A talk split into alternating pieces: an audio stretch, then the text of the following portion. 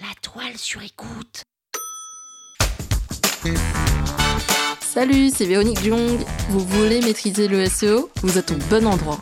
Un épisode par jour et vous aurez fait le tour. Vous allez devenir l'ami des robots. Power Angels.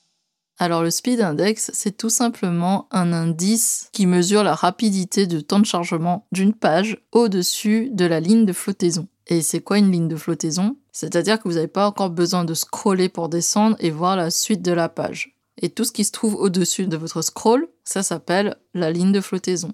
Et donc le speed index mesure tous les éléments qui se chargent au-dessus de cette limite de l'écran. Et idéalement, il faudrait que ces éléments se chargent en totalité sous 3 secondes.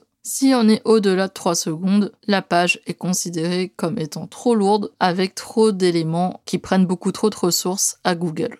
Par exemple, si j'ai une page produit avec plein de photos pour le présenter et que dans le haut de ma page, j'ai pas mal de photos qui prennent du temps à se charger, je risque d'être bien au-delà de 3 secondes au-dessus de la limite de mon écran avant que l'internaute scrolle.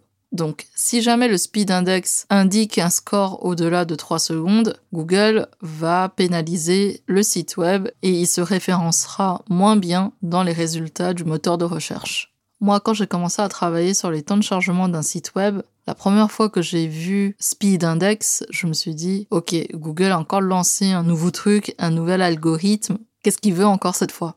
Et quand j'ai creusé un peu plus pour comprendre ce qu'il y avait derrière ce terme, j'ai compris que ça voulait tout simplement désigner un score qui va mesurer le temps de chargement total des éléments au-dessus de la ligne de flottaison ou encore de la limite de l'écran.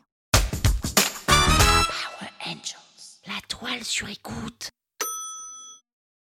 Cet épisode vous a plu? Le référencement vous intéresse? Et vous souhaitez aller plus loin? Vous pouvez me contacter via mon agence Rankwell pour un accompagnement en référencement naturel.